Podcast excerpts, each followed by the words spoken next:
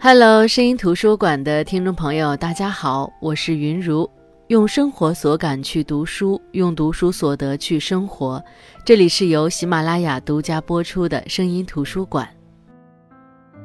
不得不再次感叹一下大数据。我之前读了一本讲山居的书，是彬彬的《山居岁月》，也在声音图书馆和大家分享了。结果后来逛某平台的时候，被一而再、再而三的推荐山居有关的书。刚开始我都一直很坚定的把它关掉了，可是几次之后，我忍不住又关注了一下这方面的书。大数据在某些方面可能也是通人性的，每次我都告诉自己，不要被困在大数据编织的信息茧房里，要学会反数据。可是大数据偏偏知道你的内心忍得有多勉强。明明喜欢，那就投其所好吧。这次我又买了两本，一本书是《山野的日常》，另外一本是《山居七年》。那这期节目我们先来说说《山居七年》这本书。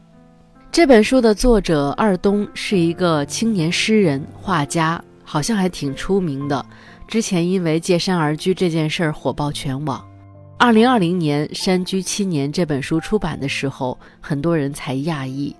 原来他已经在终南山的小院生活了七年了。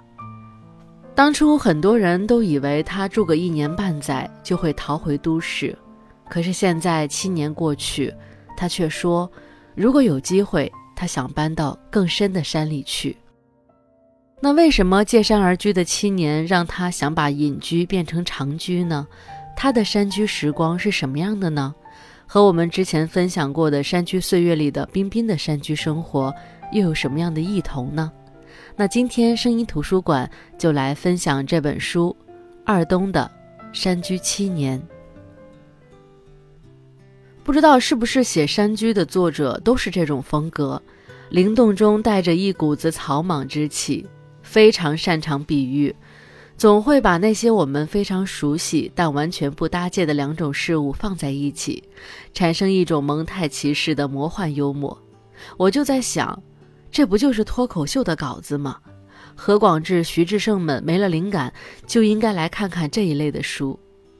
比如在《山居青年》一开篇，二东在写这篇《菜园之二十八种》里，你就会看到这样的文字。我妈说。冬瓜要种在院子外面，最好是路边，因为冬瓜喜欢被人看，越被人看就长得越繁茂。所以让我以后没事儿就多在冬瓜秧前转转，感觉冬瓜比较适合直播。二冬在这本书里还写道：“寒蝉及秋蝉的诗意命名，意指天冷时叫声低微的蝉。”其实就是最后一波落单的蝉，叫了一个夏天，还没姑娘看上，心灰意冷，默不作声。哎，大龄盛蝉。二东讲韭菜，他说韭菜特别好，总是割完一茬，下一茬就长出来了。他说这个太诱人了，以至于我每次挖地时都会想，要是所有的菜都可以像韭菜这样一劳永逸就好了。并且最好能种点可以单曲循环的肉片儿、段状羊排、没有壳的核桃、土豆丝、不带籽的百香果、鲜榨果汁什么的。那大家想，你写这么多的菜，可能已经很懂菜了，应该也种了很多菜吧？如果你问二东这个问题，你猜猜他会怎么回答？他会说，今年种菜的水平已经和做菜的水平不分伯仲了。至于我做菜什么水平，这么跟你说吧，每次我做菜想到最多的一句话就是：“哎，又要吃撑了。”虽然作者二东生活在山里，但是却并未远离俗世，反而是借山而居时的一些顿悟，让他对世俗里的一些事情有了更多深层次的思考。就像他借种红薯。延展到对这个时代快餐文化的思考，他说：“红薯的生长很像这个时代，信息太多了，反而很少出大的智者。正如红薯水太多了，只顾着长叶子，地表以上的知识面看上去很大，但挖开一看，根都浅薄得很。反而是没有手机、没有书读的年代，信息的饥饿感造就了很多深刻的人。当然，即便在深山里，也不能太远离现代文明。从城市逃离山村，我想最大的好处就是二东像是两个世界里的通行者，他能够看到两个世界的结界，也能从另外一个角度去看待两个世界里存在的事物。比如，他也反思过手机上瘾这件事儿。他说，有时候翻手机多了，我也会反思。比如，在没有图像或者这种可以及时捕捉短视频的技术出现之前，人都是靠外出回来的人通过口传认识他们没有见过的东西。那时候，人对未知或者说是信息的需求度和现在是一样的，对这个世界未知领域的求知欲是人之本能，而且从来没有减少过。只是古代新鲜的信息量小，一个见闻可以传一辈子。而现在每一秒都有一个新话题，于是求知欲真的就变成了求知欲，欲壑难填的欲，像个信息黑洞，吞噬着人的时间和专注力。所以信息流量这么繁杂，更需要环境上的孤立清冷。刷手机的时候，注意力都在内容里，声音。图像和信息活生生的像一个生命体，只有摔坏的时候才发现，手机死了，又变成了一块冰凉的铁。这很像一个幻术，一个手里捧着石子的人被一个道士点石成金，法术一收回，手里的金子就变回了石子。其实山居多多少少还是会和外界发生联系的。只是这种联系慢了许多，少了许多。就像他说的，外面的时尚也会到山村里来，只是总是迟的。如果村民在镇上买了个五块钱一串的金丝菩提来表达时尚感的时候，那就代表手串的流行已经结束很多年了。没办法，判断力的敏锐度始终是由认知的宽度决定的。而二东是主动选择了这种钝感的生活，或许正是这种故意而为的钝感和曾经拥有的敏感，才让他能够看透很多事情的本质。说起话来，写下的文字总有点哲学的意味。比如，他觉得中国人的审美大多是形式化的，就像农村人对大的追求，是自古至今的传承。因为古代人修房子什么都要大，门大、楼大、路大。感觉百年大计皆是虚荣在推动着前行。好多农村的房屋，不管几口人，家家户户都想盖楼房，几百个平方，十几个房间，但里面空空荡荡，一点像样的家当也没有，像个体育场。可是比较值得玩味的是，这边二东深刻剖析带有讽刺意味的批判大，那边他就租了两个院子来住。虽然原因是这两个院子是两户人家留下的，中间硬生生的被院墙劈成两半，让他非常不舒服，于是只好租下两个院子，把院墙推倒打通。二东觉得这样才舒服。只是两个院子有六间房，一个人住，不得已他也进行了规划，六间房采光好的三间就收拾出来住。其中的一间当厨房，另外的那三间就留着做客厅、工作室。但只过了半年，二东就发现问题了：六间房、两个院子，他一个人根本住不完，而他又是宅男，日常活动范围特别小。即便只有三间房，打理起来都嫌麻烦，更何况现在是六间，大扫除一次感觉都得花上一整天。作为一个爱干净的懒汉。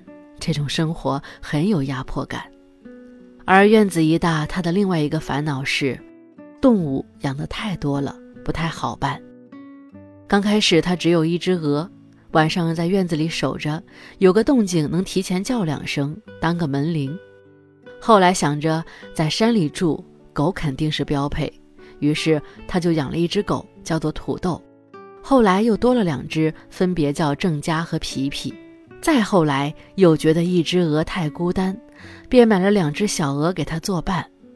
买鹅的时候想着要吃鸡蛋，肯定要先有鸡，就一并买了五只鸡。而在山村生活，老鼠欺人太甚，也是不能容忍的，所以猫也得养。这样一来，加上他自己，这院子里就有十三口了。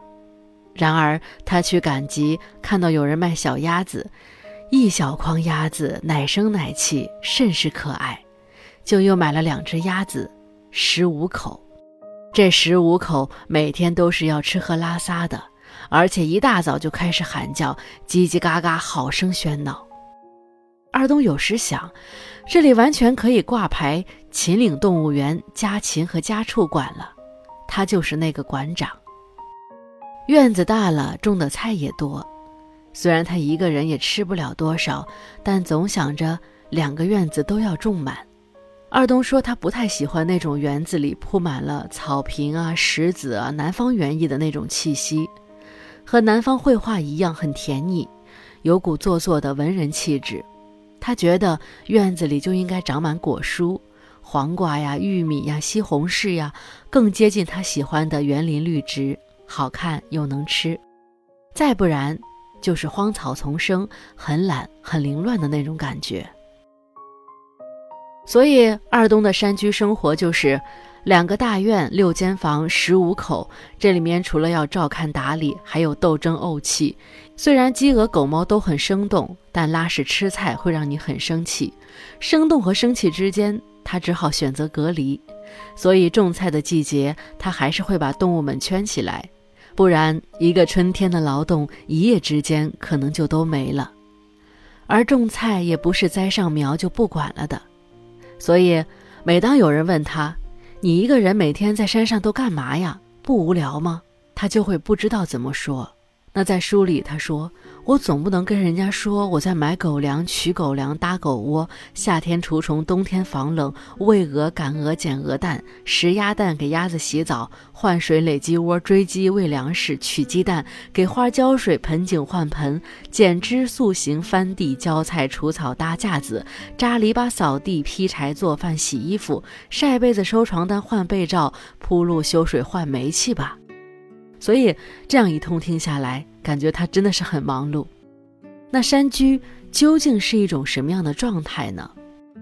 每个去山居的人可以说是携带着过往的体验，像一个闯入者一样，居高临下的来到更为质朴的文明前。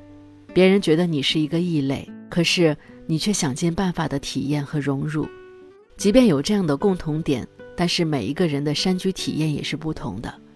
就像二东在书中举的那个例子一样。他说：“一个人置身山野的时候，尤其是那种荒无人烟的山里，会有种不适感，会觉得周边的一切，那些山水动植物才是主角，而自己则像个客居者。只有停下来，开辟出一块土地，居住下来后，才慢慢变成这个环境中的一部分。但是，这只是说这个环境接纳了你。”在这个空间里，你的房子和那个鸟窝并没有什么区别。这个时候的人所思所想是有天地的，风有呼吸，闪电如笔，头顶的星空和脚下的蚂蚁都蕴含着同一种秩序。所以，人能创造出八卦文字，可以将身体和宇宙连接在一起。那在这里，二东也有更深层次的思考。他说：“如果这种状态是一群人，他们共同开辟出一块土地，比如建一座城市，那作为个人和这些山水动植物的关系就弱了，他的世界观会被限制在与人有关的社会关系里。人的认知不断影响、限制着他的想象力，越文明，经验教化就越系统。就像一个孩子，如果从小就给他看动画片。”那他画画的时候，就会把眼睛画成眼睛，而不会去想眼睛为什么不能画成树枝或者鸟的双翅呢？而古墨西哥阿兹特克时代的创作者会把雨神的五官做成几条响尾蛇。很明显，文明的确限制了想象力。二东说，他见过不少人，有才华的很多，有灵气的也不少，但还是给人一种仍在人间躬耕的感觉。怎么说呢？就像养鸡场的鸡思考的都是鸡场环境和养鸡生态，很少见有哪只超凡脱尘能跳出鸡场，飞上枝头，在白云间像鸟一样欣赏着机场之外的星空和草原。所以你就会知道，不是古人聪明。而是格局不同，或者说不是我们不聪明了，而是我们受现代文明的经验教条的影响，我们的格局变小了。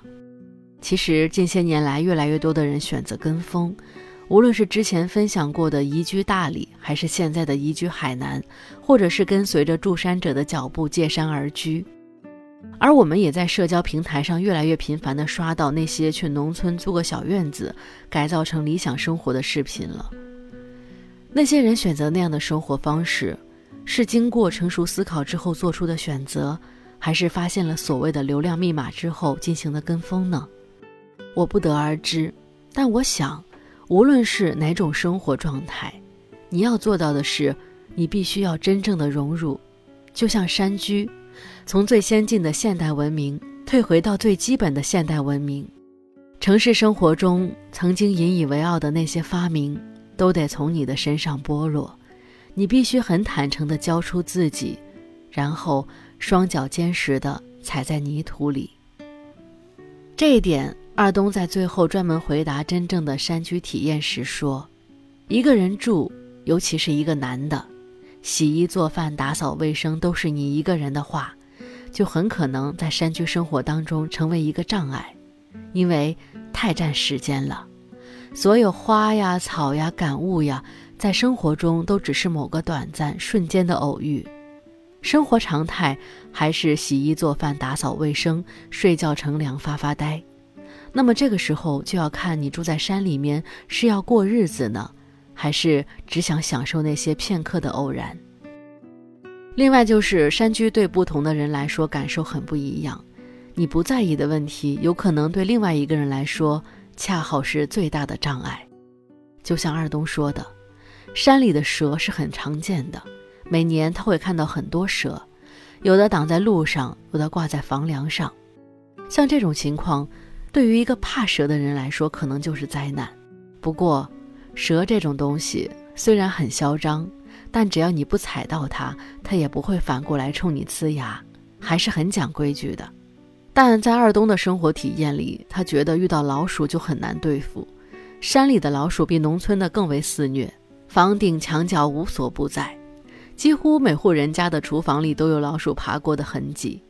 每天晚上睡觉前，他都能够听到轰轰隆隆老鼠爬过房顶隔板的响声。有老鼠就要养猫，一般单独住的也会养条狗。养狗并不是防什么，其实就是陪伴，相当于。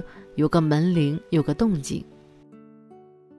那不管他养什么，这些至少都是可控的。在山区生活当中，二东觉得外交是最不可控的那一部分，就是你一个半路进来的外地人要处理和当地人的关系。大部分情况下，一般人跑到山里租房住，还是会选择有路有邻居的地方，毕竟山村避免不了人，而任何与人有关的互动都不那么轻松。二东说，在他的村子里，他就很莫名其妙的被两个人记恨。一个据说是因为他在这儿住几年了，但从来没跟那个人打过招呼，于是那个人就对他怀恨在心。另外一个是因为二东在修房顶的时候叫了几个村里的工人帮忙，没有叫他，他就对二东怀恨在心。作为一个外来者，和当地的人关系最大的问题就是你在那个环境里的鸡毛蒜皮。遇到磕磕绊绊，甚至是麻烦的时候，你是否能达到一种平衡？当然，二东说，农村的套路虽然多，但也不怎么高级，无非就是点虚荣、蝇头小利。所以在农村结怨很容易，解怨也很简单，见面打个招呼，递根烟就都化解了。不过这也是偶然的，并非是生活的常态，因此问题也不大。在二东的山区体验里，他觉得对很多人来说最普遍的障碍应该是一个人住这件事儿。一个人在城里住，顶多可以做到独自安静；而一个人住到山里，最大的障碍就是他自己。他说：“这几年，我见过一些来到终南山找了个地方住下的人，其中的大多数住着住着便迷失了，要不是被玄虚吞噬，开始求仙问道；要不就是被名利吞噬，孤独、虚荣、幽闭、寂静，处处都是坑。但也确实有一些人，因为这座山而变得更为开阔、清澈、平静。有人被山毁灭。”有人被山加持。那说实话，读这本书的时候，我觉得真的不能完全当成一个探寻另类生活方式的书，因为他的每一篇文章都有思考的深度。我虽然不能说这些思考能给人带来什么，但我觉得他的很多观点都会让处在迷茫和焦虑中的我们缓解症状。当然，和很多山居的书不同的是，他的这本书也在讲故事。尤其是他在终南山山居的时候认识的邻居永琴的故事。那声音图书馆下期我们就通过《山居七年》这本书去认识那位在终南山生活了几十年的老人永琴。好的，我是云如声音图书馆，我们下期再见。